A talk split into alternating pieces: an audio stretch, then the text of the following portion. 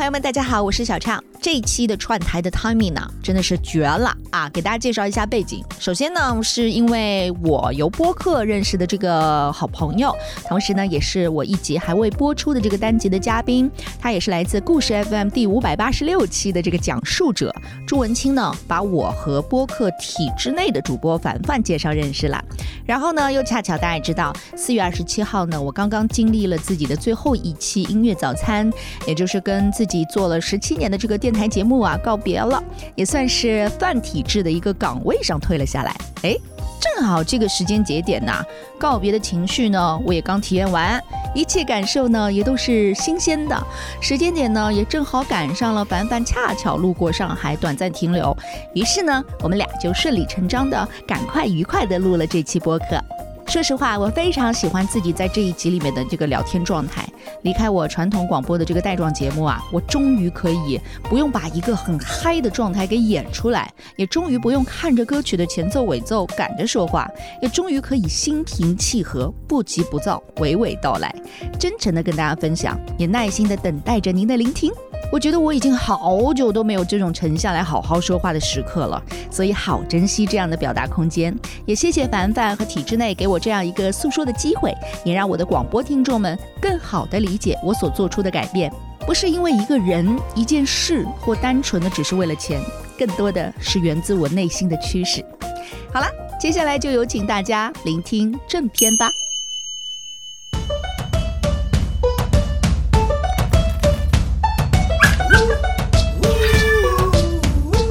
号三幺幺零，摁响门铃，推开一个故事。我可能真的要辞职，而且我不怕这个辞职。当时我是怕的，在我还年轻的时候，你真的让我辞职，我可能真的没方向，因为我人生的支点、整个的热情以及所擅长都在这个领域。而且你知道，上海的广播除了这栋大楼，我能去哪里？昨天晚上刚跟男朋友吵架，早上一睁眼要做节目，哈哈嗨，就是那种 营业了。人真的不可能每天快乐，每天被迫自己营业的那种感觉挺内耗的。稿子我初中的时候就写了，然后他们老选我的稿子，就认识我了。然后后面这个节目的什么活动啊，我都踊跃的参加，所以早就混了脸熟。对对对对对，哎，我这样说是很心机 girl 哎。发现没有，其实我们意识到这件事情，可能都是在三十多岁了。对，晚了。嗯，但但不晚。我是觉得可能二十多岁的时候自己意识不到，总想去拼一拼，总想去看一看。也是对的，就是在自己体力最好、精力最旺盛、热情最多的时候去爬坡。但是这个工作不是说我努力就可以得到的。哦，我当时是真的这样想的，我觉得我可以。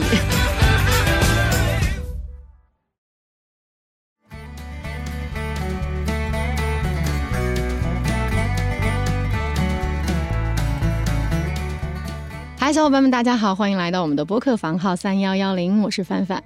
然后呢，今天是一场发生在上海广播电台的专业录制，有多专业呢？就是整个房间里面从人到设备，只有我是不专业的。然后呢，先来跟大家介绍一下我们今天非常专业的体制内嘉宾小畅，请小畅先跟我们打个招呼。啊，各位体制内的朋友们，大家好，我是小畅，我是来自上海人民广播电台，曾经是动感一零一的一名节目主持人。嗯，嗯，然后呢，其实我已经可能隐约的感觉到我们的听友当中哈，一听到这个动感一零一，就已经有着。啊，我是听着小唱节目长大的人了啊，有吗？有吗？我觉得有可能，比如在是 IP 在上海的各位小伙伴，小唱就是你们早上开车然后能够听到的那个早班那个，应该是动感一零一这个台哈。对，呃，然后呢，音乐早餐节目有十七年的女主播，嗯，对，十七年为什么这么说？就是因为我的听友其实是有高中生的，哦，所以真的有可能就是你的工龄比人家年龄还要大的，绝对有可能，嗯，对，所以呢，今天录这个节目是因为在四月二十七号，就是我们节目，我们今天是五月四号嘛，嗯哦，五月五号嘛，然后嗯录制的前一周，小畅呢刚好结束了他这份早班的工作，嗯。虽然人还在体制内，但是呢，以后在上海的小伙伴再听音乐早餐的时候，就不会再听到小畅的声音了，所以嗯小畅也说，哎呀，我们这期播客录制的 timing 是刚刚好的，对，那个心情就是当下呃半只脚先跨出来的那种心情，虽然还没有完全离开哈，但是是属于鞋先丢出来的那种。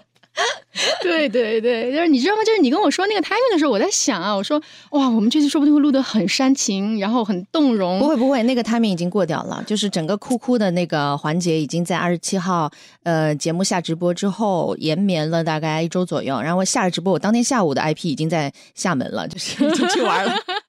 然后就是休假的心情，夹杂着大家的，就是各种留言和不舍，还有小伙伴的什么思念啊之类的，就是在一一周当中浓度非常高的，已经稍稍的过掉了啊，现在稀释了一点。我严重没有怀疑这个，嗯就是我从可能听了你跟小军他们录的最后那期告别的节目的时候，我就知道我们这期的节目氛围我一点都不怀疑。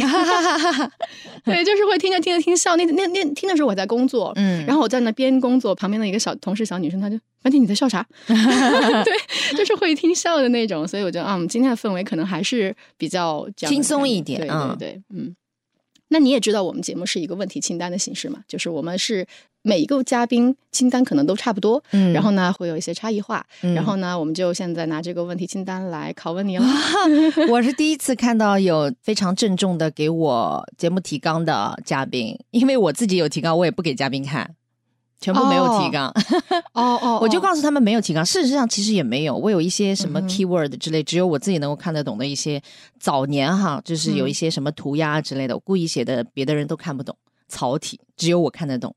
就是因为你是专业的，我的 我理解，我理解，我理解。我的小伙伴们，他们可能从来都是樊姐，你要不提前五天给我看吧，我我的妈呀要做做准备。人家要写几千字的，你知道吧？哦，对，所以我逼着自己，就是稍微搂了一眼，我没有细想，就是我希望能够，嗯，出来的嗯状态或者是那个效果，还是我们在互动和交流，而不是我很多对提前准备好的那些。我相信也会有一些火花和碰撞。对对对，是这样。其实我也更希望就是嘉宾的临场反应，然后我们才能知道一个最真实的状况。嗯，对对对，好，那我就开始喽。嗯，那我们第一个问题是哈，就是本来这个问题呢是我要问体制内小伙伴，就是哎，你们对体制用三个词来概括是什么？但是嗯我觉得在小畅这儿呢，呃，虽然不想煽情，但还是想问一下，嗯，你对这十七年来说，你用三个词来概括，你会怎么样去概括它？缺觉。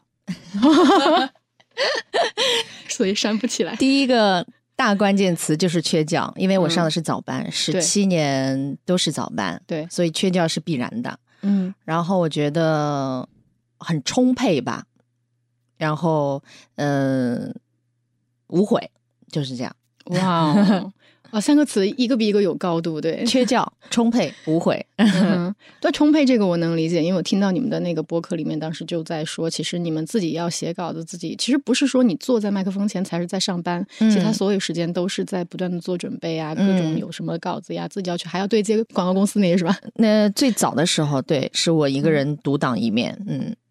后来节目组的小伙伴成员开始多了起来之后，我们就会有分工，对，有节目组还是一件很值得羡慕的事情，你知道吗？呀，我我我的就是播客，现在应该有人开始来加听友群了嘛？嗯然后他们每次给我打的那个就是邮件的 title 都是体制内节目组，我当时好开心。而节目组节目组总共两人，贵节目组两人，我自己的播客节目组一个人，就我一个。哦对，哎，在这个地方我就要打岔介绍一下，就是我们小畅的播客名字叫做小畅畅翻牌牌开小小灶对对，就是小伙伴可以在一个默默无名的播客，谢谢。你刚开始做嘛，但是你知道吗？就是我第一次进去，我看到嗯张信哲，嗯锦户端会议，嗯，然后看到好多好多就是有名的人，所以我觉得、哇，小畅你好厉害哦，就是这种感觉，我会紧张，你知道吗？大家。可能小伙伴们现在没没有看到我的表情，但实际上我现在是有点瑟瑟发抖，在一个专业的录音室里。哎，我觉得播客的有趣的地方就在这里，哎就是嗯。听友不会买账你所谓跟谁谁谁录了节目，或者是跟谁谁谁认识，他们还是以内容为主。啊、嗯尤其是啊、有一些非常垂直的内容，比如说我们体制内就是关注这个群体或者这个圈层的人，或者聊一些这嗯。些事情，或者有一些其他的专业类的。那像我这种做这种泛文化，今天跟这个聊聊，明天跟那个聊聊，然后虽然看上去名字都很大牌，但是人家听众也很不鸟哎，有什么了不起啊？所以他，而且他现在为止也没有就是完全进入到一种算法当中，所以他应该还不会，除非是编辑推荐哈，编辑推荐也是人工的嘛，嗯。就是他还没有进入到系统的算法当中，不会给你那种互联网非常多的那种一定要做一些什么东西去讨好听友的那种陋习，所以我就觉得这是播客我蛮喜欢和觉得它神秘又有趣的地方。所以我在体验当中，你知道吧？像我这种，你看上去哎呀这么有名的主播什么的，但是我做播客，朋友们就是真的默默无名，那个订阅量小小的，起初我就看到它小小的小小的，一天那么几个，就是那么涨上来，那种心情很久没有过了，就是重新回到新人的心态，你知道吗？但是确实，我我当时也惊了一下，我说小畅的播客怎么？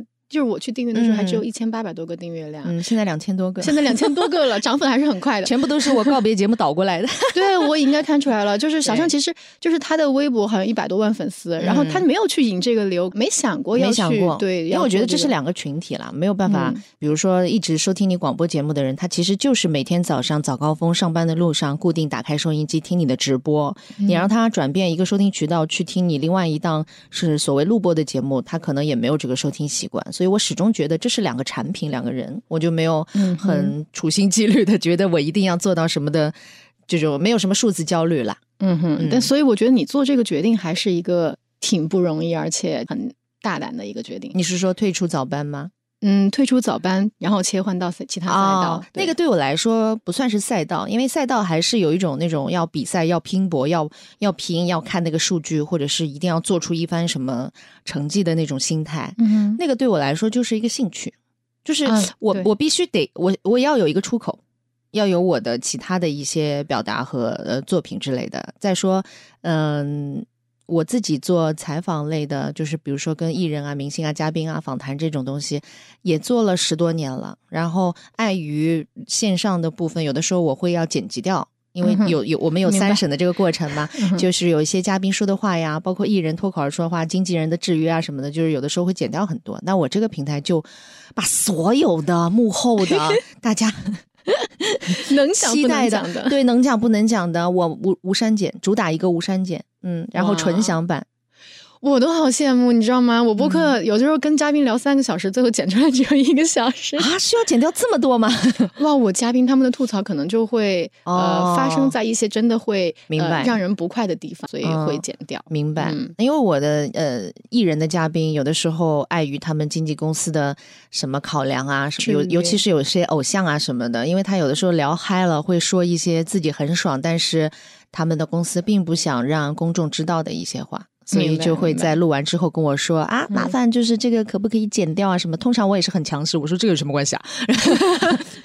但是呃，有的时候也是通不过我们自己的这个三审什么的，我就会做一些删减。再说我们动感一零一在播出这档节目的时候，会加入一些歌曲，有些歌曲跟艺人嘉宾本身的关系不大，所以这是我们节目的一个呈现的形式。那放到播客端，我就把这些东西全部都多余的东西都不要，就是。纯享干货，嗯，加猛料就只有。对对对对，哎，这个好，这个好。嗯，那我想问啊，就是你在你的播客当中有说到，就是你跟小军比起来，你算野路子，我的搭档。对对对对。但是那你是怎么想到，就是从一个不是这个专业的人，然后走上播音主持这条路的呢？因为我从小听广播，我就是广播的听众。我就是听友，我从小就喜欢听广播。听广播的人多了去了。对，我从小跟着爸爸听广播，因为我爸很喜欢听广播。然后我记忆当中，反正就是从我学生时代。小学就是一路念上去，我的身边始终广播是我最好的朋友。从眼睛一睁开，吃早饭的时候听新闻，到放了学，然后听各种各样的节目，然后那个时候对那个流行音乐的认识啊，包括晚上做作业的陪伴呐，包括后面也深夜的时候睡不着的时候，反正就是电波各种各样的节目，各种各样的就是主持人都是我的空中的好伙伴。就是我真的是一个小时候就挺依赖收听的这么一个人。就是我的听觉可能要比其他的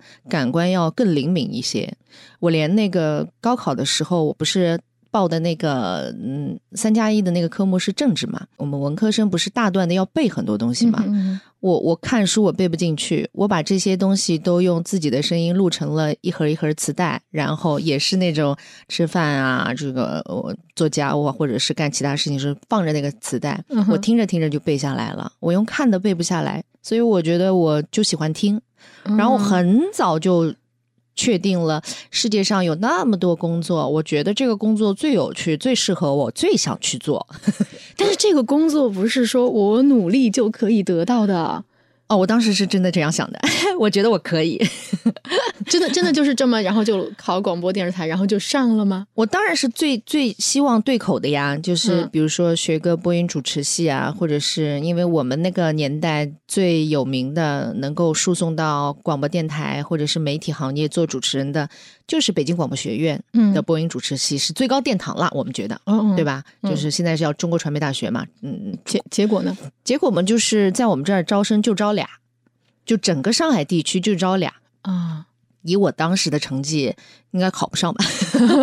就很难啊，就是，所以我就曲线救国，我就想，那我就先考一个跟这个行业嗯相关的啊沾边儿的，以后毕业可以到这些嗯媒体部门去干活的，然后呢，嗯再慢慢的就是证明自己。所以你考了一个什么专业？最后新闻系哦，新闻系。所以你嗯一来是写稿子的吗？不是我，因为做听众的时候，就是初中的时候，我有自己非常喜欢的节目主持人，嗯，还有那个节目固定收听，然后经常跟他们互动，他们就认识我了。然后那个时候节目当中会有一些听众的投稿，比如说当时就是通俗的来说就是乐评啦，就是比如说你听了一首歌，非常的有。感觉，或者是你很想写写这首歌，或者把这首歌推荐给更多的人，就是写那个稿子。我初中的时候就写了，然后他们老选我的稿子，然后他们就认识我了。然后后面这个节目的很多的嗯、什么活动啊，我都踊跃的参加。所以早就混了脸熟。对对对对对，哎，我这样说是很心机 girl 哎，就是处心积虑，就是早就跟那个节目的主持人混的挺熟的，然后。真的，后来一步一步，我从初中到高中到大学，一直跟他们保持非常好的友谊。嗯然后到考大学的时候，那个主持人还会打电话给我，他说他就考高考之前鼓励我嘛，然后说就是你想考哪里呀、后来我真的觉得他高考前的那通电话给了我很大的鼓励。然后我本来想，我其实跟他考了同一所大学，但是不是同一个专业，因为我喜欢的主持人他是社会学系的，我当时也想考文学院的社会学系。后来我一想，嗯、好像像新闻系啊，跟这个行业的关系更近一点。然后我也挺喜欢做媒体相关的事情的。然后我分数又到，因为社会学系毕竟没有新闻系分数 那么高，我们当时都有那种分尽其用的感觉。我既然考那么高的分，嗯我当然要考一个值得他的匹配得上的专业。分尽其用。对，然后然后我就考了新闻系，然后我大三的时候就顺理成章的来这边实习了。实习着实习着，哎，当时有另外一个主持人，他节目非常之多，多到他自己应接不暇，然后他就空出了早上周末的早上八点到十点的时段。然后让我试，我们那个时候实习的时候真的很开心，然后有英明的领导，然后非常好的带教老师，很嗯。优秀的同事，很欢乐的氛围，然后那个节目就给我上了，就是我那个时候当然是自己钻研哈，一个门外汉，嗯哼然后就有这样一个机会做自己的录播节目，就跟其实现在很多小伙伴录自己的播客一样，我自己小心翼翼的，就是琢磨自己的每句话声音的好听啊、难听啊、不好听再删掉重录啊，稿子写的锱铢必较的，然后整个节目的训练啊，哦。你刚刚说到写稿子，对我一开始过来做实习生的时候，也帮老师编辑资讯，哦，然后制作，做一些幕后的工作。后来有了这个两个小时的节目，周末的呃两天四个小时的节目吧，就是慢慢的锻炼自己。哇，这个机会我觉得其实很不容易，应该也嗯是因为你自己本身声音条件，然后或者是你自己还有一些没有积累。我我我的声音条件，我跟大家说啊，就是现在可能很多的播客听友会觉得，哈，主持人就他们比较讨厌那种专业的主持人那种播音腔，你知道吧？就是、嗯哎呀，那个范儿拿起来端着啊，就是听着就是还是有那种主持人的感觉，就是对于那种表达的姿态还是有一些小小的反感啊，就是嗯他们喜欢那种像很多的素人讲话那种很自然的状态。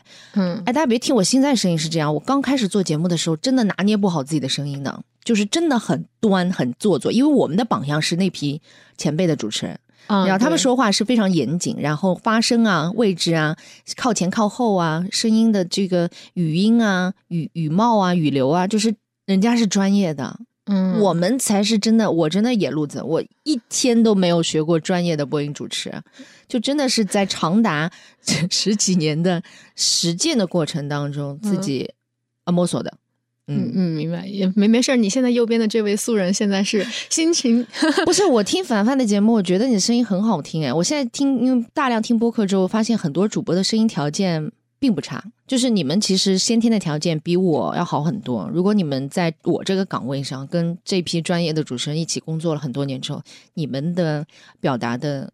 方式和姿态也会，当然这并不一定是好事儿哈。就是这些，我就是要告诉大家，这件事儿并不难，没有想象当中这么的，不要神化它。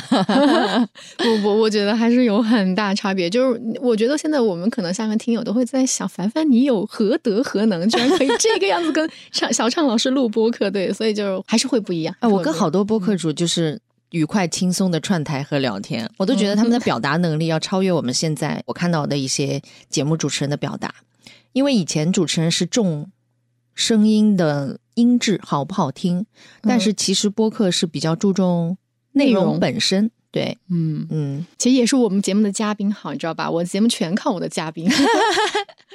对，那那我想问啊，你第一次就是真的知道上海突然间有几百条马路的人早上上班都在听你的声音的时候，你那个时候是什么样的感觉？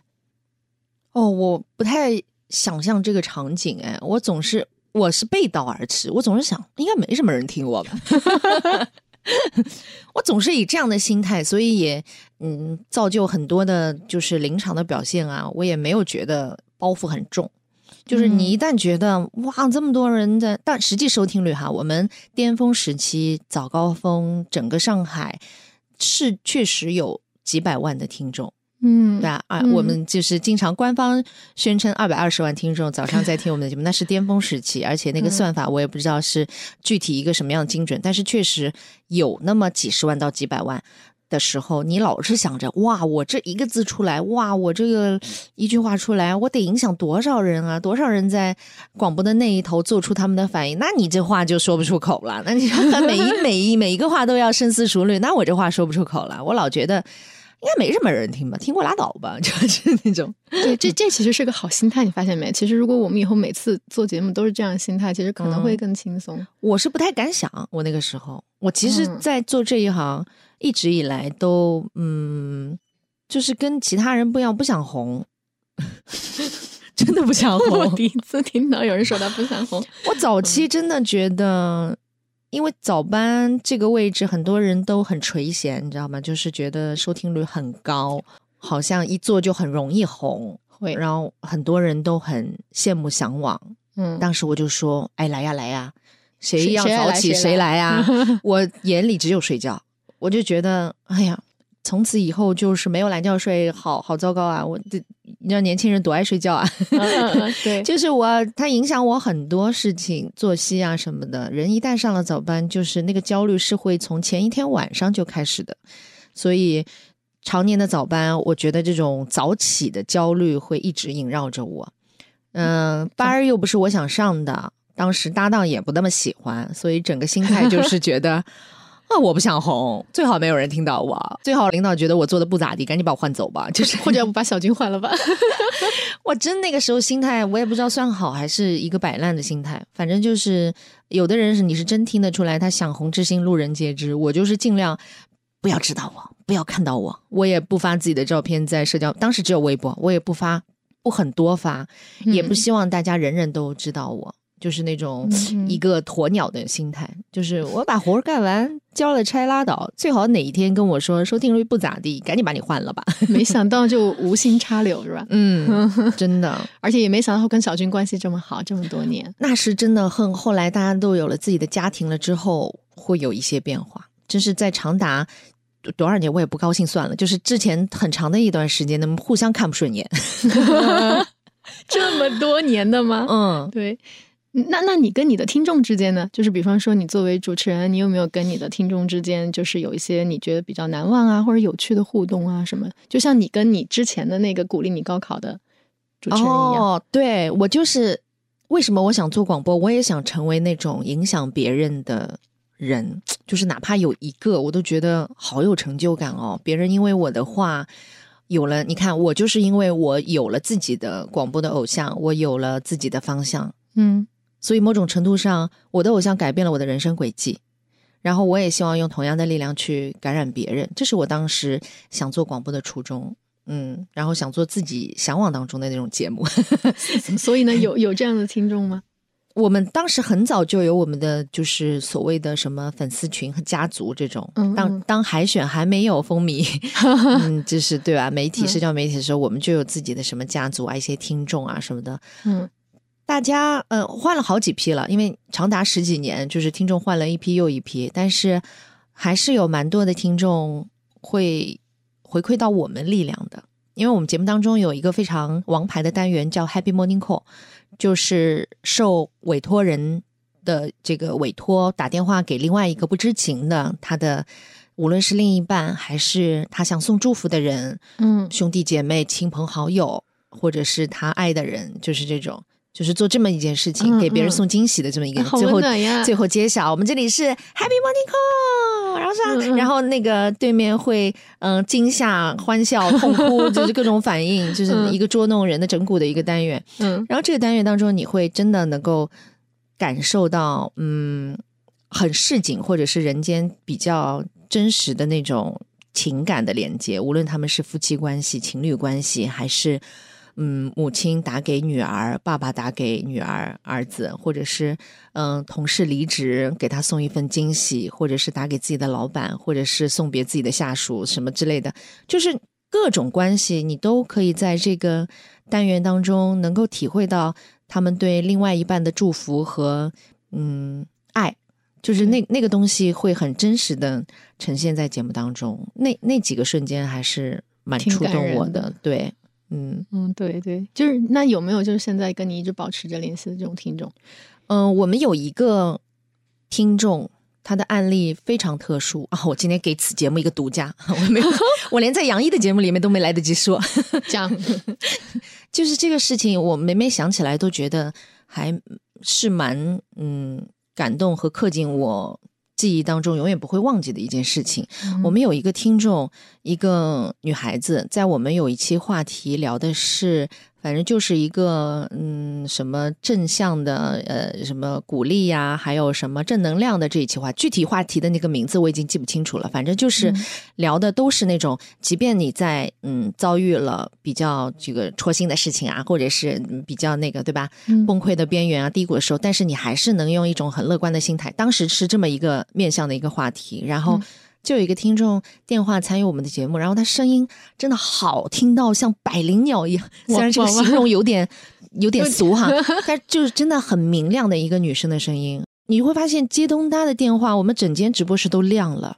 她非常的快乐、开心、乐观，然后跟我们分享说，虽然我现在生病了，但是我嗯，就是他之前做过支教，嗯然后，但是我有的时候收到，嗯、那个孩子们给我寄来的信呀，或者是回想起那个时间，就是跟孩子们相处，就是啊、虽然我现在生病了，但是生活还是给我很多很多美好，就述说了这么一段。嗯然后我们才发现，哎，电话编辑跟他聊，才发现他所谓的生病可不是一般的生病哦，他是得了脑部的一个胶质瘤，哦，就是这个病很突然，对于他嗯们家来说，就是天降的一个噩耗，对。就是而且是突然严重到是没有办法开刀的那种，就是那个瘤已经压迫到他的视神经，他双目失明，也就是不是视线，就是已经仅有光感了。那个时候，嗯。就是这一切只发生在几个月之间，甚至呃一两个月，就是挺挺近的。他给我们打电话的那个时刻，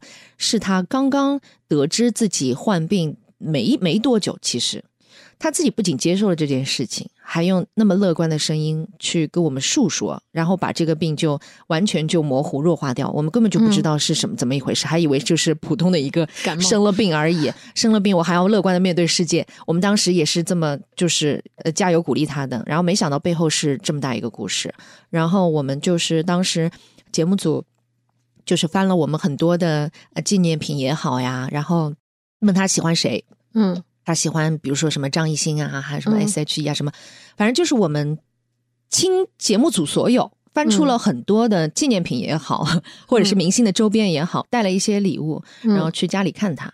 嗯然后他妈妈是幼儿园老师，嗯、爸爸是一个非常就是非常暖的爸爸，嗯爸爸也很厉害，就是其实这一对父母非常优秀，在得知女儿患这么重的病的嗯时刻，始终。就是没有崩溃，然后给他提供所有的。爸爸在一天之间把一个房间给他改造成了那种，就是因为他不是视力不好了嘛，然后嗯整个就是生活起居要人照顾了嘛，嗯给他改改成了病房里的那种多功能的床。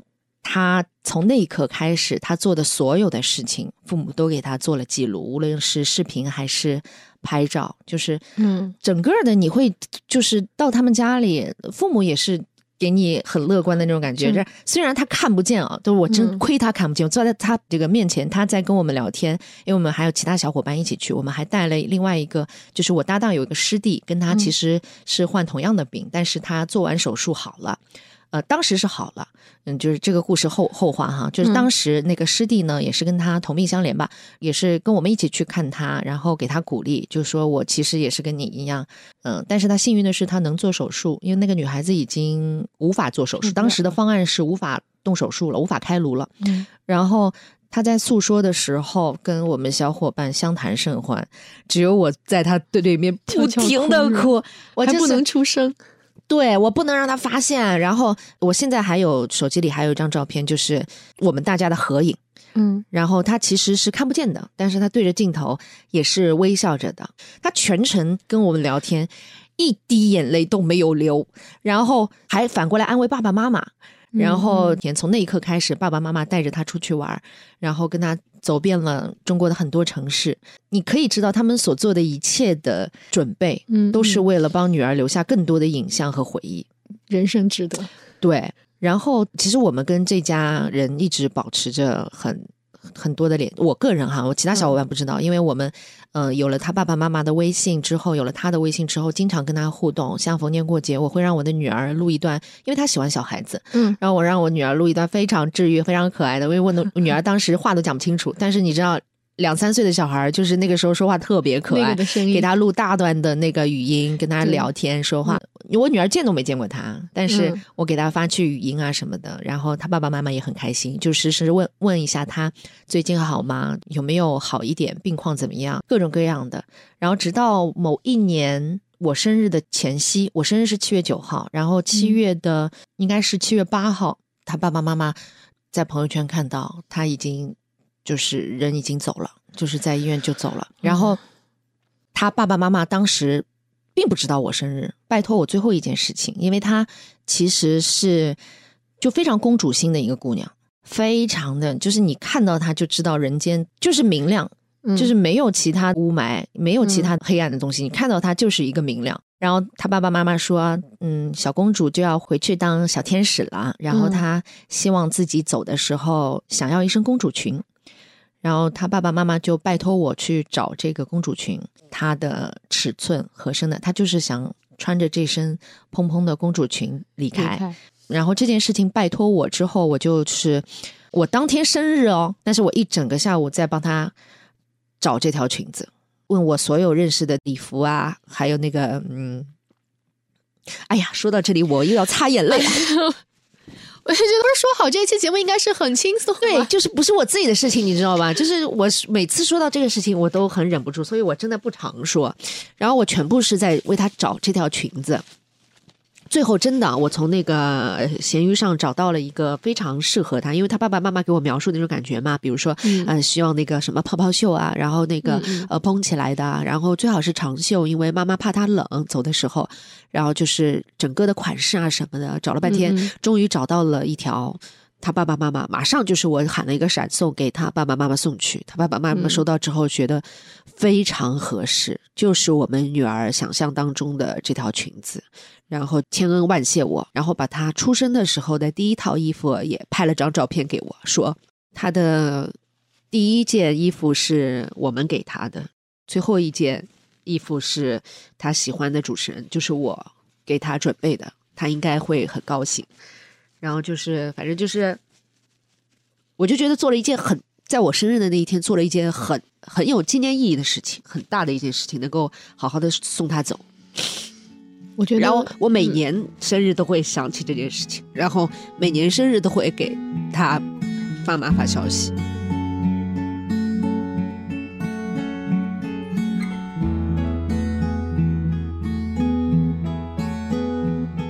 所以我觉得。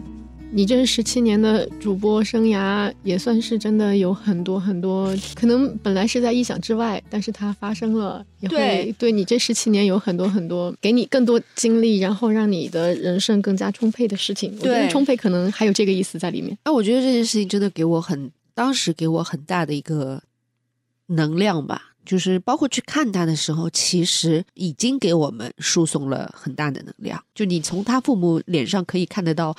接受虽然无奈，但是接受了这件事情，然后全家奋力的把最后这段美好的时光给他留住。所以，可能在他们面前，其实你们在生活中或者我们在生活中遇到的，没有什么事情是不能够。我当时就想，我们那些破事儿算什么呀？真的，对，是这样。嗯，所以有的时候会觉得，可能不仅仅是。他们的这种正向乐观给你能量吧，同时你也有一种，因为你是主播，所以你最后也给到了他这样的帮助，也是在给你自己主播这个工作，可能是一种赋能吧。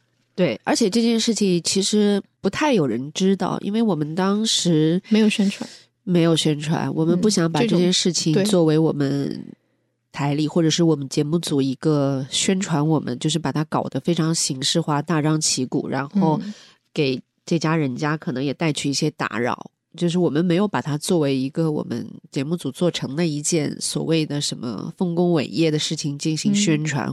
其实我们完全可以写个什么公众号，说我们遇到了这样一个听众，然后把他的故事写一写，对吧？然后什么送温暖这种，大家没有少见吧，对吧？但是确实是我们当时节目组默默的去私底下进行了这样一个动作，然后后面包括我所有的一些后续跟他们家的一些互动啊，一些点点滴滴啊，其实他一直珍藏在我个人的从业生涯的这样一个闪光的回忆里面，就是没有。告诉很多人，但是他确实给了我们节目组很多同事，包括我自己，是很大的一个能量。嗯，我就觉得确实我们有的时候，因为我确实早年是一个抱怨很多的人。抱怨这个太累啊，太辛苦啊，工作起早贪黑的，没觉睡啊之类的，就是我会有一些小抱怨，他们就是都习惯了。但是我是那种一边抱怨一边还干活的人。其 实生活当中有很多不如意十之八九，但是真的看过了呃人间的很多故事之后，你会用另外一种心态去拥抱自己生活当中遇到的一些，你比如说不公平也好，或者是不顺遂也好，其实这些都没有什么，就是全家。整整齐齐的在一起，这件事情是最最重要的。对，是这样的，而且真的很开心，能够在十七年的工作结束的时候，在我们这个小播客，因为其实就是因为我们小嘛，所以我觉得你能，那我更小啊。就小播客能把这个故事讲述出来，我觉得嗯，真的太好了。是你，而且是这份工作结束以后才讲述出来。对，因为我退出早班之前，其实我上了杨毅的一期节目，然后他让我介绍一些广播史啊，也是从业这些年。当时我还没有，就是没有一个准确的时间点说我不做了或者怎么样。嗯。我当时都没有想起要把这件事情讲出来，因为我知道我一讲就要哭，一讲就要哭，所以我觉得这件事情不太讲。但是确实，你在问到我说，嗯，有什么难忘的听众？我虽然真的有很多的时刻，有些听众真的给我们很多难忘的回忆，但这件事情真的太重了。无论在我的生命当中，还是在他们的生命当中，这件事情就很重。对，但是听到这个故事，我会觉得。谢谢你给我的内心又洒来了一道光。对，就是我们做的工作，有的时候我经常就是也挺自卑的，觉得嗨，每天就在那个地方广播，嗯，首先谁会听，然后谁会在意？大家不就嘻嘻哈哈笑着进公司完了吗？这天今天因为直播节目，你知道，每天就是陪大家嘻嘻哈哈，完了之后，明天又是一天，每天重复的工作可能会给你带来一些嗯疲倦感，或者是对自己的一些怎么说呢？就是那种倦怠吧，那些自卑和不自信。但是有这样一件事情，我就觉得自己这么多年的工作，至少它是有意义的，并且是值得的。嗯，对。那你刚才说到这个倦怠啊，我其实很想问，就是你觉得你现在选择转型跟这个倦怠，因为我看了你微博的那个就是公开信，然后我有看到你当时写的是，你觉得当一个工作它不能让你有更多的创造力，嗯，或者是有更多的呃一些一些突破和发展的时候，你可能会感到倦怠，嗯嗯，你觉得你转型跟这个是有关吗？或者是说会不会，比如说你觉得？电台它可能最辉煌的时间已经早就过掉了。本来想放心说，本来想婉转点的，不要客气，就是真的早就过掉了。嗯，那你觉得是这这些关系吗？呃，我是觉得我的表达方式和那种语境啊，跟目前当下我所做的那个节目呢，有一些不符了。其实传统广播媒体在 FM 端呈现的那些直播节目，它还是在一个框架之内的制作。拿我们电台来说，最好你语言量不要超过五分钟吧，得播歌，一小时得要播满几首歌，然后会有一些单元。然后会有一些广告切口，就是所有的东西都在那个 clock 表里面会有一些限制，嗯，就是它其实还是在一个大的框架之内做节目，包括你说的话，你在这个平台说的话，你的那个语言体系，跟你嗯真正想要表达的内容，那换一种方式的说法，其实整个我都觉得在后半期，不仅是今年，就是其实在后半期有些时间了，至少两年多，我已经觉得。有一些拧巴，哦，就是我自己会不舒服。比如说，我刚要抛出一个观点，或者我刚要聊个什么，一看时间该进广告，该进歌了，或者是该进广告了，或者我这个东西还没聊透呢。我们其实那个话题就像一个点缀一样，就是今天好多留言还没念，还然后好多的话还没来得及说，又要忙这个，又要玩那个，各种单元跟大家做游戏，就是这个东西它。他跟我之间的那种能量的互动已经很微乎其微了。他不能像播客这样畅所欲言，把这句话说完。倒也不是特别追求说畅所欲言这件事情，因为我早上直播节目并不是一个观点表达类的节目，它是一个陪伴听众的，有点像综艺节目一样，啥都玩，开心听歌啊，呵呵呵笑，抛梗。就每天我就像一个单口喜剧演员，就是在歌当中插话，然后会把单元。尽可能的做的大家开心，但是早年我会比较接受自己是这样一个设定，因为早年我对主持人的，尤其是广播节目主持人的认知，我觉得我其实每天早上是扮演一个快乐的人。因为你知道吗？人不可能每天都快乐嘛，谁不会遇到一些什么事儿？我昨天晚上刚跟男朋友吵架，早上一睁眼要做节目，哈哈嗨，就是那种 营业了。人真的不可能每天快乐，那种每天营业的感觉，每天被迫自己营业的那种感觉，已经让我早早期就是嗯，挺挺内耗的。我就觉得我要掰过来，我我要表演，或者是我要扮演，因为我追求真实。其实这是不对的，因为主持人他有的时候他真的是要牺牲掉自己的一些情绪，去去扮演一个你，比如说早上节目就是要带给大家快乐，那你就是一个快乐的人。你三百六十五天你出现在节目当中，你那个状态。就是必须要快乐，这个事情我认了。但是好多年过去了之后，我觉得我除了快乐之外，我除了带给大家快乐之外的这个意义，其实我还是会有一些想要在节目当中给大家能量的，或者观点的，或者一些东西，我没有办法很好的呈现。那个表达的状态不是我想要的状态，就是每天做的很吃力，你知道吗？一旦违背自己的。心意就是做的很吃力，我就觉得我没有什么能够再给他的了，就像谈恋爱一样，我就是我没有什么能够再给他的了，到头了。我们经常分手的时候听到这句话，我觉得没有什么能够再给你的了，我们没有办法变成更好的人，我们在一起没有办法能够嗯助力彼此，那其实就是一个彼此的消耗。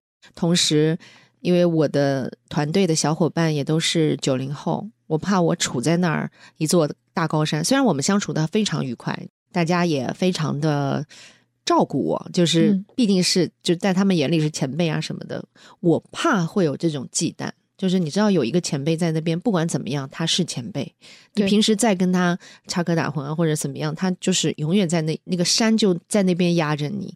就如果我不腾一个位置给更年轻的人上来，有他们发挥的空间，我怕我会在那边又堵死后面的人的路，然后自己又没有什么获得，然后又害到节目没有。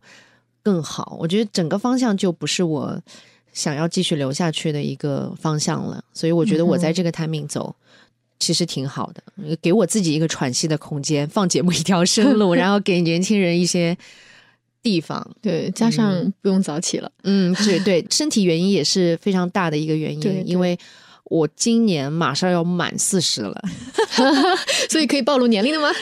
无所谓啊，我觉得现在对于女生的，就是身材羞耻啊，年龄羞耻啊，我觉得大家都要调整过来。这个我无所谓，我就是。可以告诉大家，我今年马上要满四十，嗯哼，看得出来吗？看不出来。其实我经常也在节目里，就是跟大家啊，我三十三了，然后大家也会觉得啊，樊姐姐，我以为你才多少多少，谢谢安慰。我你也真不看不出来三十三。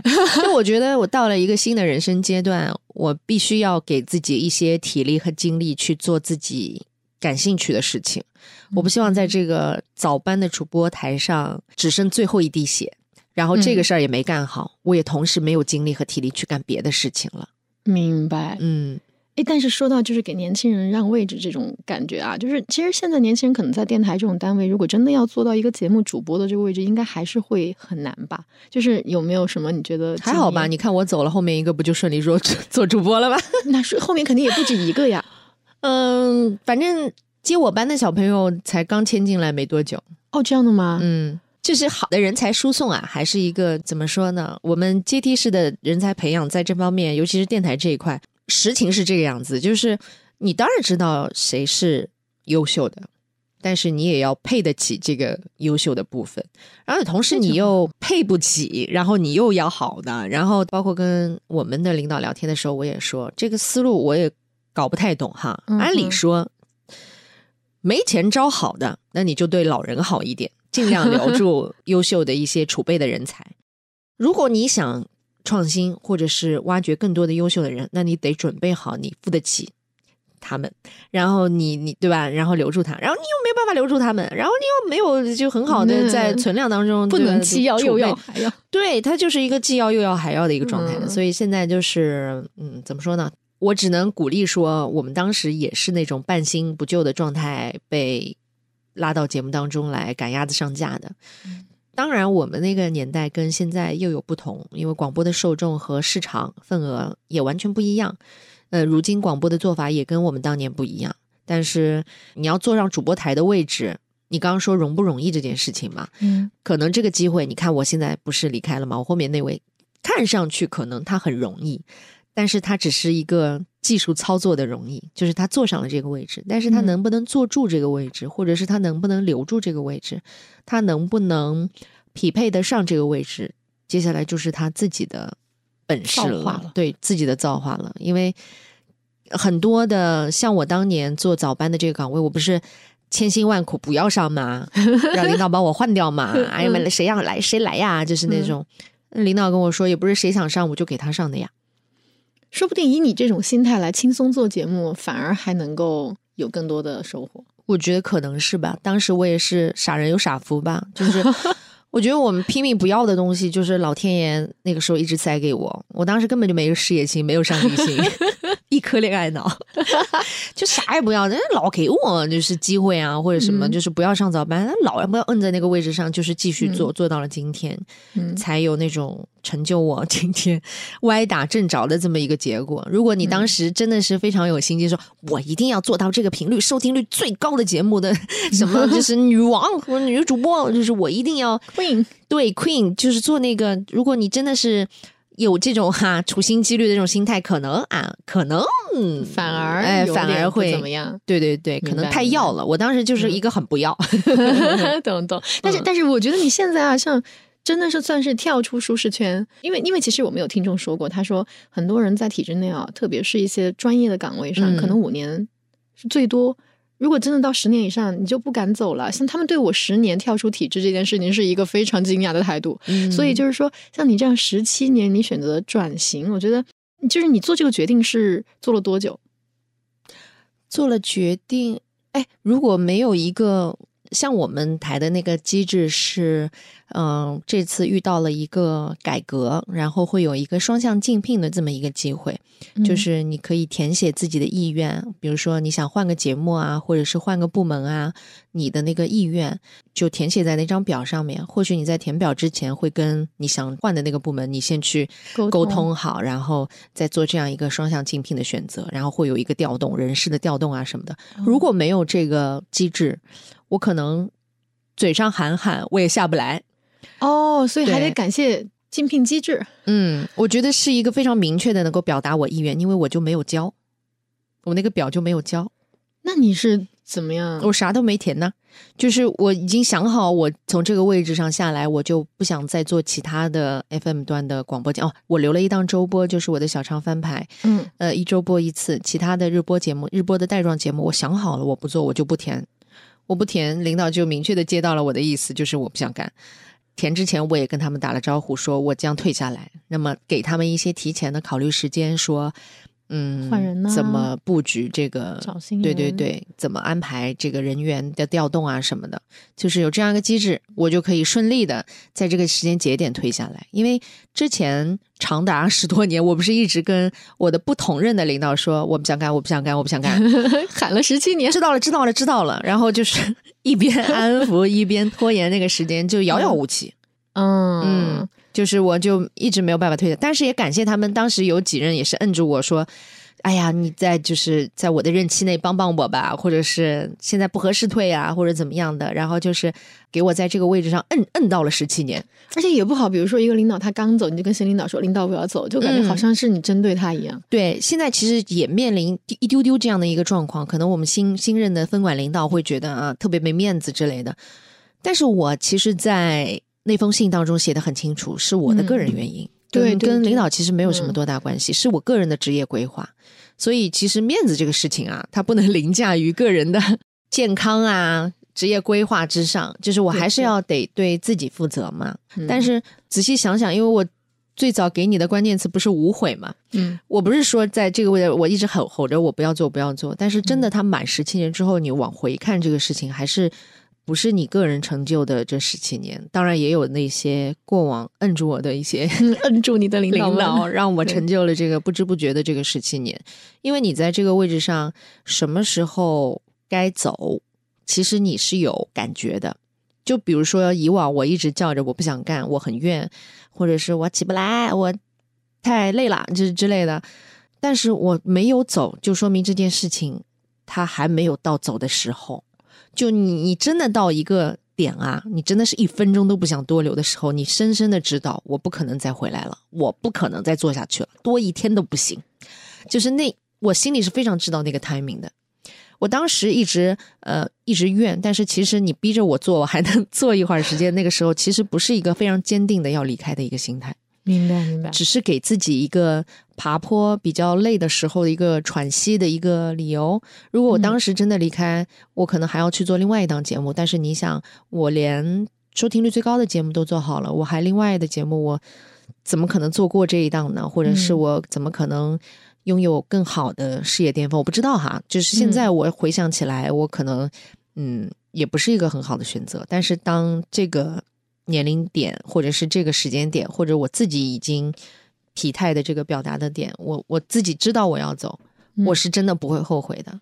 而且，因为当时我要走，如果没有这个机制的话，我可能 push 领导的方式就是：好，你不让我走，那我只能辞职。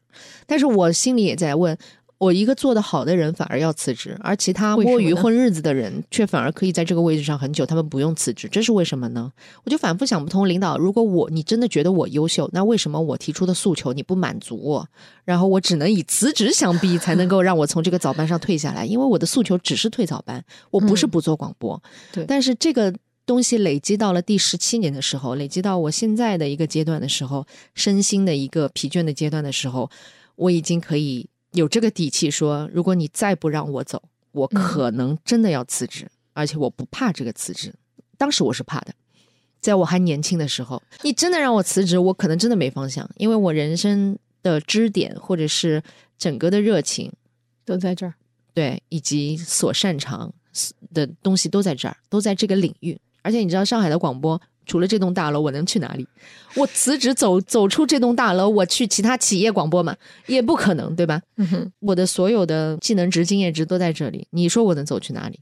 但是今天这个时间点，你告诉我，你还不让我走，我可以辞职，我可以提前退休，老子不干了，老子有办法。对，嗯，对我我我 get 到了，因为其实我曾经还因为在我呃刚刚工作两年的时候，我嗯一次抑郁。然后第二次抑郁就是在我呃决定要辞职的时候，我当时就会觉得天哪，我没有技能，我没有可以辞职的资本，嗯，所以我觉得我很难，我该怎么办？惶恐，对，非常的难过，嗯。然后那个时候，但是我知道自己该走，我必须要走，特别是第二次，我那个时候我第二次连我的家人他们都非常的支持我了，他们知道我是一个不太适合做这项工作的人，我其实一点都不喜欢算数字，嗯，然后我对财务的那东西也不敏感，然后我其实现在算裸辞。就是我的播客是没有变现的，嗯，我现在没有任何的收入，但是我跟我老公商量，我说我大概一年不找工作，我就现在我试试看，我还我还有很多喜欢的事儿，等我们中午可以聊，然后我们就一起做一下，然后看一下我这一年能做出点什么来。如果不行，那一年之后再找工作嘛，可能很难。三十四岁了哦，你要找工作，那可能人家会觉得你什么人啊？你在找工作，职场不友好了。对，但是我不怕，就是我会觉得。大不了我就投一百份简历，可能才会有一个面试的可能性。那我就投一百份呗。然后其实我我前两天在安吉，就是那个湖州的安吉那边，我上一位播客嘉宾就是安吉小韩坑的呃那个村书记，他直接跟我说，要不你来我们村上班。对我当时我跟他说不好意思，我儿子都六岁，我得回去带孩子的。然后。就，但是我的意思就是说，其实你只要是一个人，你能够有自己喜欢做的事儿，别人会看到你。就是人生的际遇很奇妙的。我们辞职的时候会担心自己，嗯，下一份工作在哪里那个惶恐。但是，嗯，我记得蒋勋说过，就是有创造力的，因为你可能也向往从事那些有创造力的工作，或者是跟人打交道的工作。最初啊，我把工作分为两类，一个是跟物打交道，一个是跟人打交道。像你之前的那份工作，跟数字打交道，比如说财务啊，或者是其他的一些，比如说柜面啊这种，它其实就是一个跟物打交道的工作。跟物打交道的工作，它其实创造力不需要有，情绪也不需要搭进去，那你只要这个人肉体在那边，对吧？机械的操作就可以，就是计件的一个一个活儿。但是跟人打交道的工作完全不一样，我看得出来你是一个希望跟人有。交互 以及沟通连接，嗯，蒋勋说有创造力的工作，首先人得空下来，你不能在一个忙碌的状态当中，你是不会有任何的创造力的。就是人的状态得要先空下来，以及松弛下来，你才会有其他的一些新的想想法。或者你看你在做播客的过程当中，也会遇到不同的人、不同的缘分、不同的际遇，就是完全不用担心，因为你这个人在那边。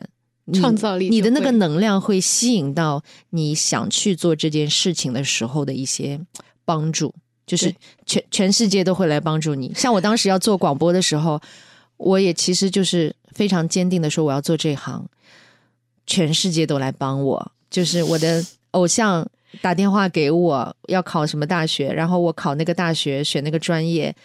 然后我获得的奖帮助我实现加分，然后我进入到那个专业，然后我实习了之后顺理成章了来，然后我知道我要做这个事情，所以我做好了万全的准备。我在这个岗位上，我知道我一定能行，然后我就可以把这个能量寄居到自己这边。当我不想干的时候，我想做其他事情的时候，我相信，其实我如果因为很多同事不是也都觉得，嗯。主持人必须得跟节目绑定吗？你连节目都没有，好恐怖啊！这件事情 怎么能够做这种？好有勇气啊，好佩服你们啊！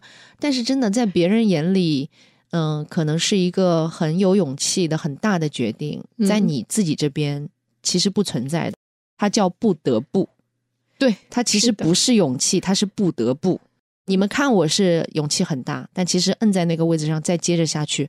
不行了，朋友们，一天都走不下去了，命要没了，就是这么简单，就是不得不求生欲的一个状态。我必须得走出去，我先不知道我要干什么，但是我这脚必须要跨出去，跨出去我才知道有更多的可能性。但是我在这边我就死透透了，就是你那个真的是保命要紧了，而且你知道吗？就是我觉得这件事情真的就是会像你说的，全世界来帮你。比方说，为什么？呃，就是其实介绍你给我认识的朱老师啊，他就是我辞职后第一个礼拜去泸沽湖访问的嘉宾。嗯，所以其实我觉得这些东西都是冥冥之中的缘分。你也是来帮我的，你发现没？所以我没发现，我只是一个节目嘉宾。但是我觉得做播客有很多的快乐和缘分，就是就是在这种点点滴滴当中，就是你会发现，哎，会有新。新认识的朋友，然后很有趣，然后他跟你行业完全不一样，但是你们居然就是一见如故。朱文清其实是我在故事 FM 听到的这样一个人，嗯嗯。你说有不有趣？就是不做播客，我怎么知道这么一个人？然后他是我们嗯上海嫁到泸沽湖的这么一个，我我现在观察下来应该是唯一的一个吧，就是应该是了。你说上海人谁谁肯 到一个母系氏族？尤其是这个家里唯一的儿子，谁肯放他去一个对吧这么远的地方，而且是嫁嫁到那边去？然后我觉得这个人很有趣，然后就很顺利的。现在找个人多方便啊，尤其是像我这种，对，就很顺利的找到他了之后，然后这个缘分又。嗯，带来了其他的朋友或者其他的节目，就是这些都是就是能量，你知道吗？就做自己喜欢的事情的过程当中，你是会不断的得到能量的。这种能量已经超越了你对你节目的所谓的订阅量啊，或者是商业的转化呀，这种给你带来的快乐，因为这个快乐你已经得到了。对，它真的是一种就是赋予你。就是从外面突然进入到你生活的东西，你知道我访问那个小汉坑的那个书记，我是怎么访问到的吗？我其实是在小汉坑跟我们的，就是我现在做的这个工作的，也不算工作，就是我们几个小伙伴一起在做一件事情。嗯，然后我们是去那儿办活动的，办了一个瑜伽艺术节。其实我在那儿住了七天了，他们书记我一根毛都没见着，我就觉得哎，但是没关系，我们活动已经办完了嘛，就差不多该撤了，行李都打包好了，都收拾好了。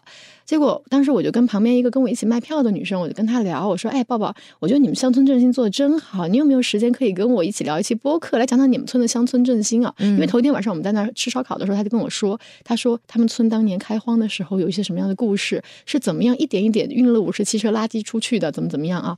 当时我说：哇，你们村真的好团结。抱抱跟我说。”你访问我乡村振兴，你咋不找我们书记呢？我说你们书记是我能找的吗？然后他说 你咋不打个电话试试呢？然后就他就劝了我很久。其实我内心也是没有做这种心理建设的，但是我想了一下，那来都来了是吧？那还试试，我就跟他们书记打一电话。结果他们书记说，我正好在你旁边那个营地，要不你过来当面说？这么巧？嗯，我就骑个自行车哗就是冲过去，然后结果冲到门口的时候，书记已经在那就是 车里边盯着我，这谁那种感觉啊？但是没想到就是聊天之后就发现，他也觉得我可能是一个比较。愿意去有创造性的年轻人，然后他也其实也八六年，也也也不不是那种也不大大爷似的村书记，你知道的，村书记不是李有田。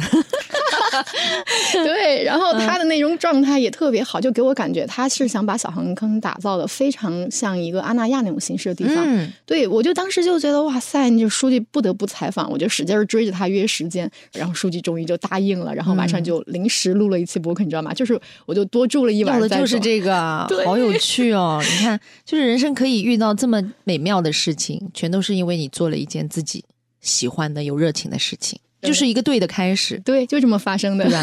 你说一直一直在算数字啊什么的，能遇到这么开心的事情、开心的人算命都算不到，对，真的还是就会很有趣。那那你那你未来转型之后想做个啥？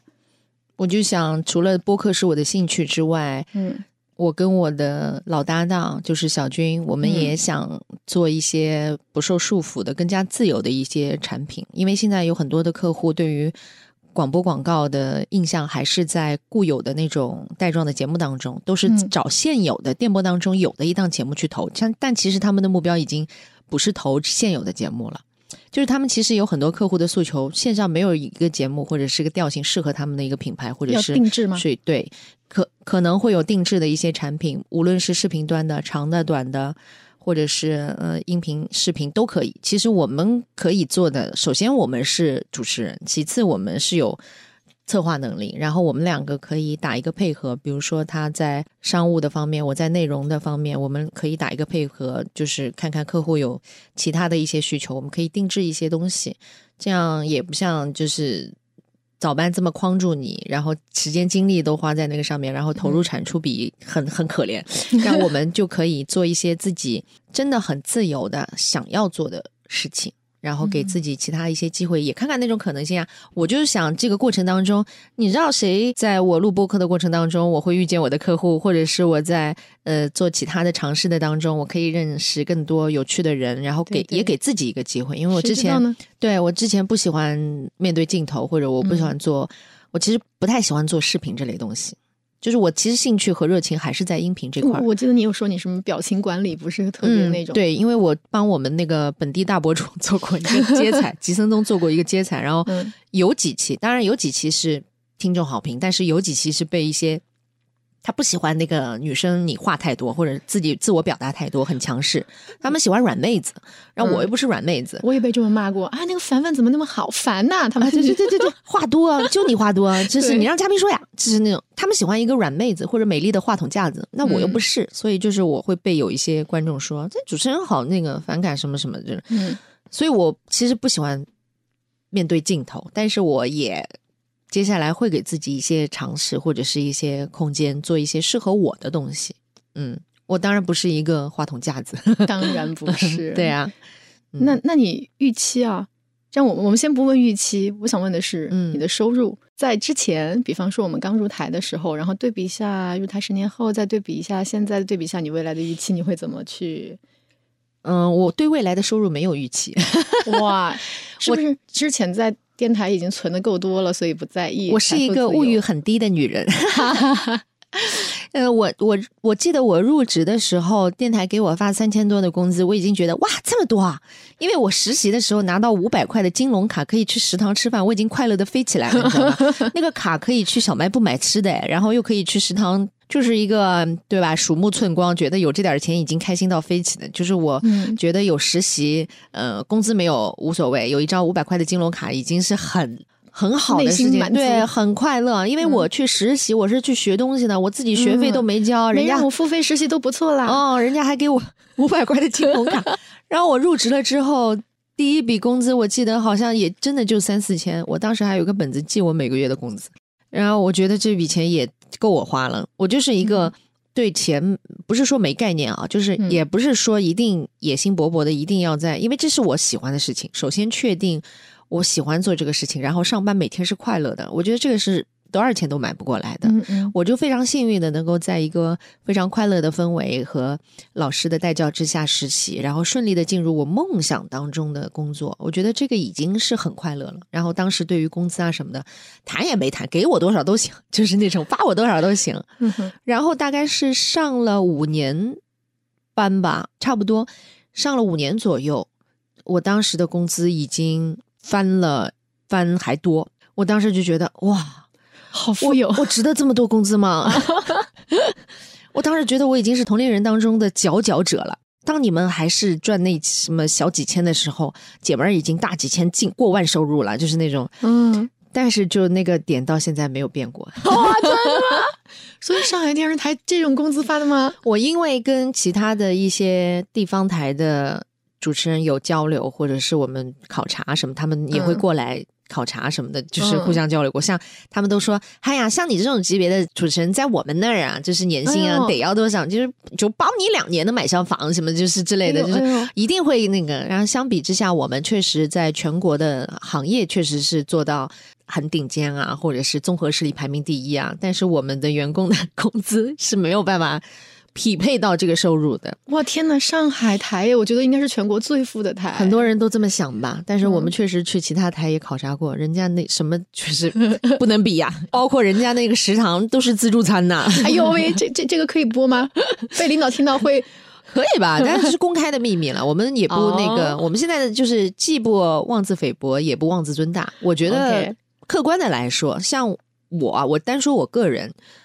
台里待我还是不薄的，就是我在员工的工资水平当中算是虽然不多啊，跟同行业其他不能比，虽然不算多，但是已经算高的了。我个人再加上我没有很大的野心，说一定要靠工资咋地。我们可能在工作过程当中，也因为我们的呃名气，或者是节目的一些嗯 IP 啊，或者是得益于这个平台给我带来的光环，我可能在其他的方面外部啊接一些其他的一些工作的时候，可能在外部的收入更多一些。那台里的工资就不算一个大头，但是台里其实带我。不算薄，你就是每次领导跟我谈话都说你是我们这层楼工资最高的。虽然我不相信他这个话哈，但是他每次都跟我这么说，那我无所谓吧啊，就是我还是那个心态，给多少是多少。但是他们也确实在，嗯，就是尤其是后面出了那个人才激励的一个政策，比如说栋梁计划什么的之类的，就是给那些头部的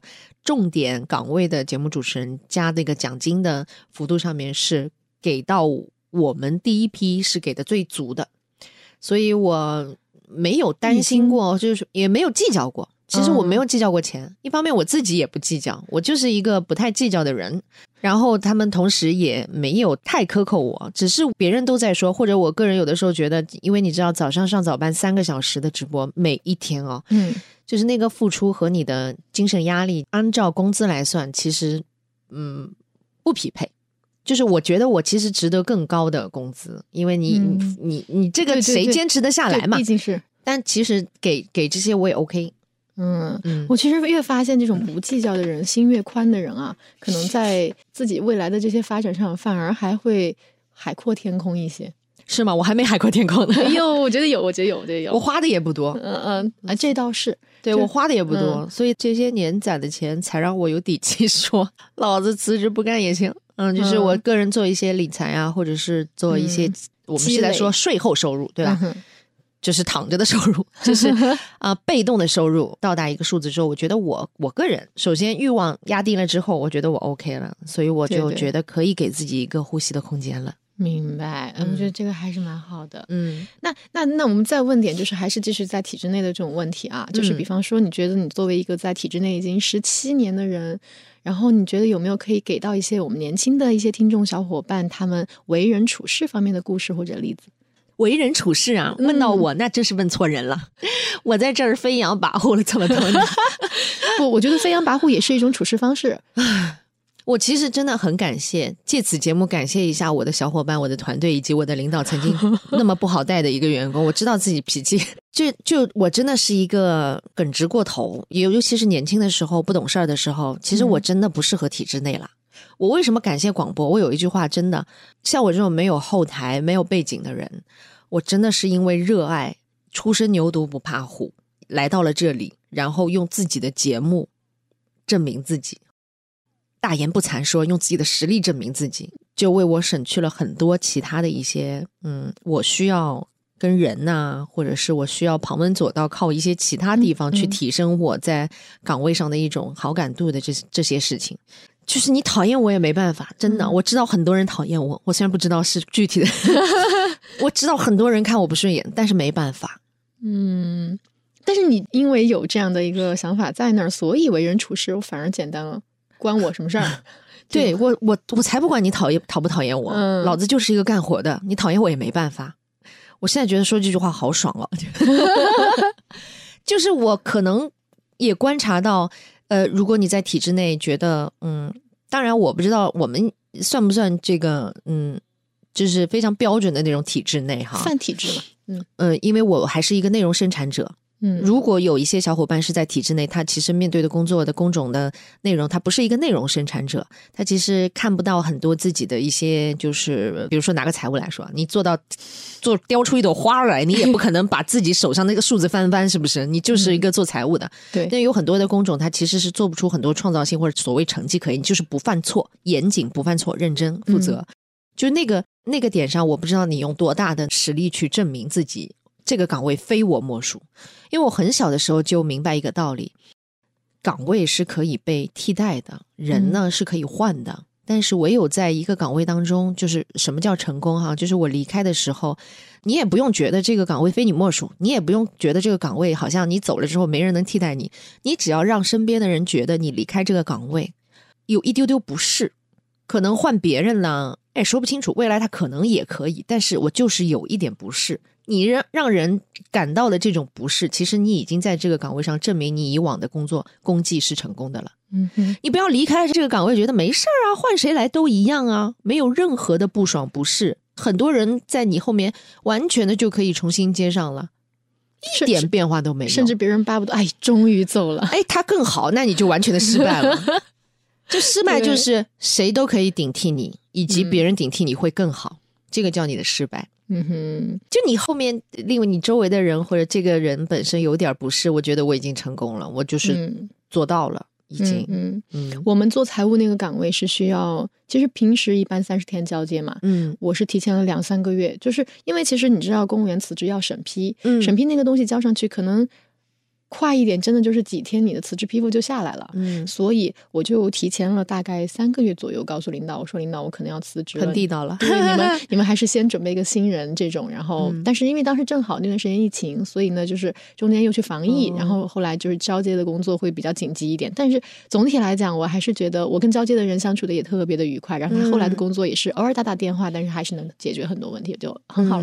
对，我觉得遇到懂你的人啊，因为我工作时间够长，也也仰赖于我时间够长，真的时间够长了之后，人家就知道你就是除了看上去脸很臭或者脾气不好，其实你就是没什么其他的一些坏九九。大家都了解我了之后，我的工作就会变得顺畅或者便利很多。我跟各部门其他的前辈的沟通，或者是其他小伙伴的沟通，就是非常简单，不用。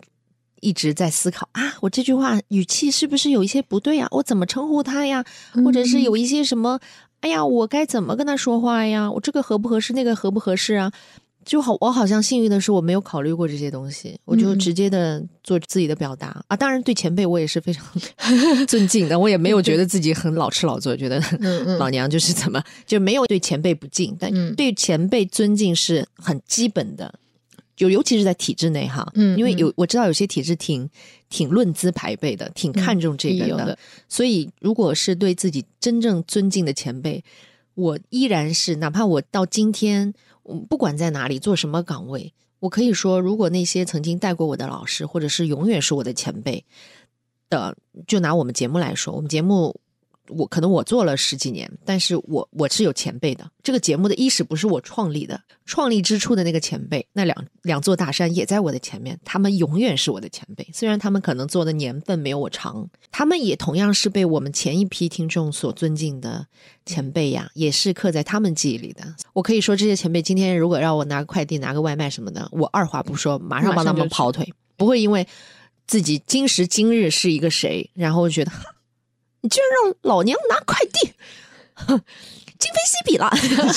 对，不会，就是这，我我我是这样做事情，但是我对那些后生晚辈，有的时候我也不太，就没有一个老师的样子吧，就是没有带教我的导师的时候对我那样，我怎么说呢？反正就是也不不太为人师表，但是但是嗯，我觉得不同年代的同事的相处上，我们我跟我的。代教老师可能差的年纪也不算多，但是我已经觉得我跟他差了一半儿了。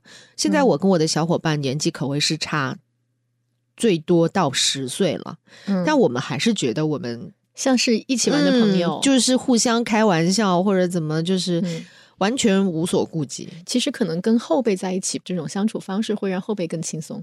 然后也会让他们觉得啊，其实我们跟小畅老师就是朋友。然后其实你们相互之间可能是可以互相拿快递的关系吧？我在想，对，可能我忘了自己的大他们多少岁吧，我经常不记得。嗯嗯，我觉得这种是最好的一个工作状态。对我经常不记得，当然 我也没有觉得自己是九零后，我就是经常不记得自己大他们多少，应该摆出一副什么样的严肃的样子。嗯，对，是吧？对，我觉得这种这种就挺好了。嗯，那。呃，我们想就是在节目的传统当中啊，是会每一位嘉宾都要回答我们上期嘉宾提出的一个问题。嗯啊，当然在那个崔书记那儿我忘问了，所以因为特别紧急，要不然特别临时，然后所以你的你要回答的这个问题呢，是一个我们正在读大学的一个二本生他提出来的，他当时也不知道嘉宾是你，然后他提的问题是。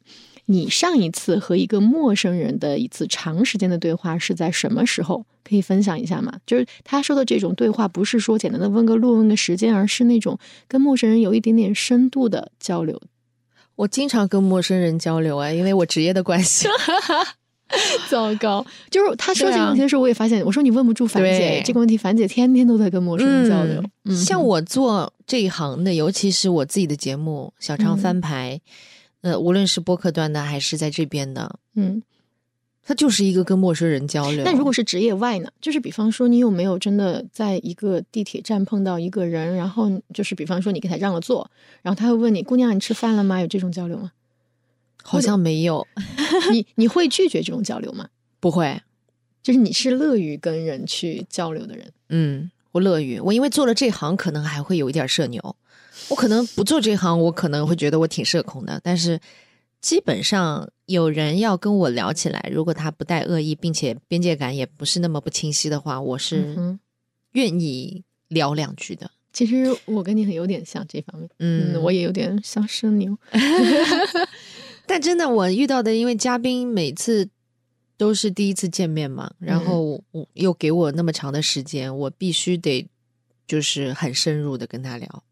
所以我就每一次，而且对方又是大多数都是艺人、歌手啊，或者是其他的一些明星啊什么的，嗯，就真的是一个缘浅聊深的事情，就马上就会从第一次见面的陌生人就聊得很深。啊，你要说最近的一次吗？就现在，这倒是我跟小畅是第一次见面，对，而且其实我们就现在，嗯，从从那个大门口啊，从那个就是压身份证开始，到现在可能也就一个多小时，两个小时。哎，你说把我就是缘分把我们联系在一起的，嗯，那个朱文清啊，真的没说错，就是 因为我跟凡凡还没见面的时候都觉得。应该不会尴尬，对，不是那种说啊，我见了面可能会哎，该聊什么那种人，就是明明这种感觉，就是一像一个老朋友一样，一见如故，结果对吧？一拍大腿，果然你也是这种人。你也是这种人，程度都差不多，有点小社牛啊。我们也不敢自己称自己就是很社牛，没有是有点不是了，小社牛。对对对，一点点一点点。其实我在很多人面前还是很社恐的，尤其是比方说那种呃特别酷的什么，比如这次我们那个活动乐队啊，然后他们就每天就是他们的那种交流里面全是一些我听不懂的词汇，所以我就啊在他们面前我特别社恐。我去很多场合也不敢一个人去，我得找个人陪着。哦，是吗？壮壮胆，对我也不敢一个人去。对对对，嗯，那好吧，最后一道题，嗯，就是这么快到最后一道题了。我们还是录了一小时二十四分钟了，你看。好的好的，我觉得这这时间把握的很好。嗯，就想问小畅，你会给我们下一期嘉宾留下一道什么样的问题？就是我们节目传统。嗯，我我最近一直在问身边不同的人啊，除了他们的理财观念之外，我想我很好奇你们的。被动收入、税后收入，也就是你这个月啥事儿都不干，你觉得到手多少，你可以躺下来？躺下来是指我就就做自己喜欢的事情了，不用上班了，不用就是天天打卡做你对吧？违背心意的营业了啊，就算是某一种程度上，你觉得什么样造到财富自由？嗯，对啊，就是这个叫财富自由吗？我觉得对于很多人来说，财富自由。无法封顶，因为你的财富在上涨，你的欲望跟着一起上涨，你永远没有到自由的那一天。那躺下来的时候，其实也会希望，那我就能够一直更多更多的躺啊。就比如说像你现在这个状态，其实我不能不说算躺哈，就是比较相对自由的，可以做一些自己喜欢的事情，然后不受束缚。就是那普通的人可能他也会算一笔账嘛，我必须得有一些经济的支柱支持，我可以 gap 一些时间啊，多少时间给自己一个期限。那你觉得这个每个月可以到手多少？是真正到手哈，不是除去税啊之类税后哈，就到手多少，你可以真的歇下来做一点自己喜欢的事情。可以可以，这个问题可以先问下期嘉宾，但我也可以回答一下。你说我，因为我现在正好就是我跟我老公不是商量一年不找工作嘛，所以现在大概呢，我每个月我我是啃老本，然后我的老本我大概会自己计划是五千块，但是我发现我花不完。对吧？对我现在就是说，其实如果我有五千块，我都花不完。嗯，但是因为我不用交房租，就是我现在首先我比如说我在那个呃成都，我们自己家里是有有买房，然后这个经济条件就是说可能先注定了就是我不用交房租这一点。然后另外呢，就是呃养孩子这一块就没有没有没有让我再支出了。就是比方说孩子的学费我们是半年缴的，所以现在目前这半年内我们是不用交孩子的学费。嗯，然后我也没有，就其实我这五千块钱只需要 cover 掉我日常的一些，比如说我出来上海的那种交通费。或者是我就是就是吃饭的饭钱，然后那些东西就就可以了。所以其实五千块真的花不完。那你们家有负债吗？比如说要还贷？有，我们房贷有的。那现在肯定也是老公的收入在 cover 的。嗯，幸福！哎呀，有老公的 还是不错哦。嗯，我我有的时候也觉得我没有什么要买的。我现在仔细想，我连衣服都不想买，就是。我我我其实物欲跟你应该比你还低，就是体制内干活啊。就是我因为也听你上一期节目，大家对于那个就是呃工资收入啊这一块，对吧？就是有一些人确实他说到了一个重点，就是体制内其实他的收入的水分比较少。你像我们这边，其实仔细算一算哈，你真的就是辞职去外面干闯。首先，你的食食堂就是没了，对吧？嗯，有食堂的单位真幸福，告诉大家。对对对对对。稍后我就要去带凡凡去逛一逛。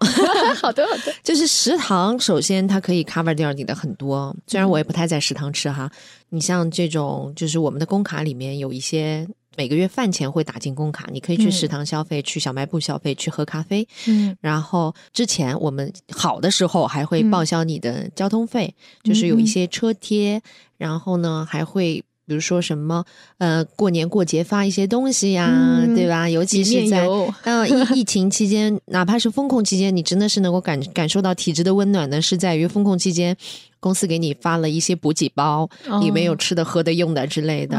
这个时候你是切实的感受到有单位真好，体制内的温暖。对，就是这些东西其实 cover 掉你很多的呃日常的一些刚需，然后剩下的钱呢，就是你其实像我这种之前。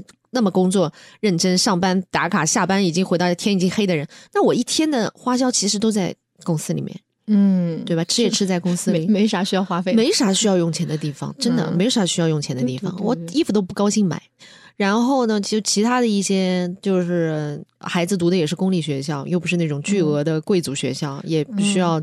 巨额的开支的学费，所以整个你把自己物欲降到一个你自己能接受的水准。我有我有的时候也也像凡凡说，我也花不掉，就是那种 每个月都有节余的话，你会发现，嗯。再说，你如果做一个很好的理财哈，最近我也在问我的同事们，你们的钱都放在哪儿？我们同事都回答我没钱。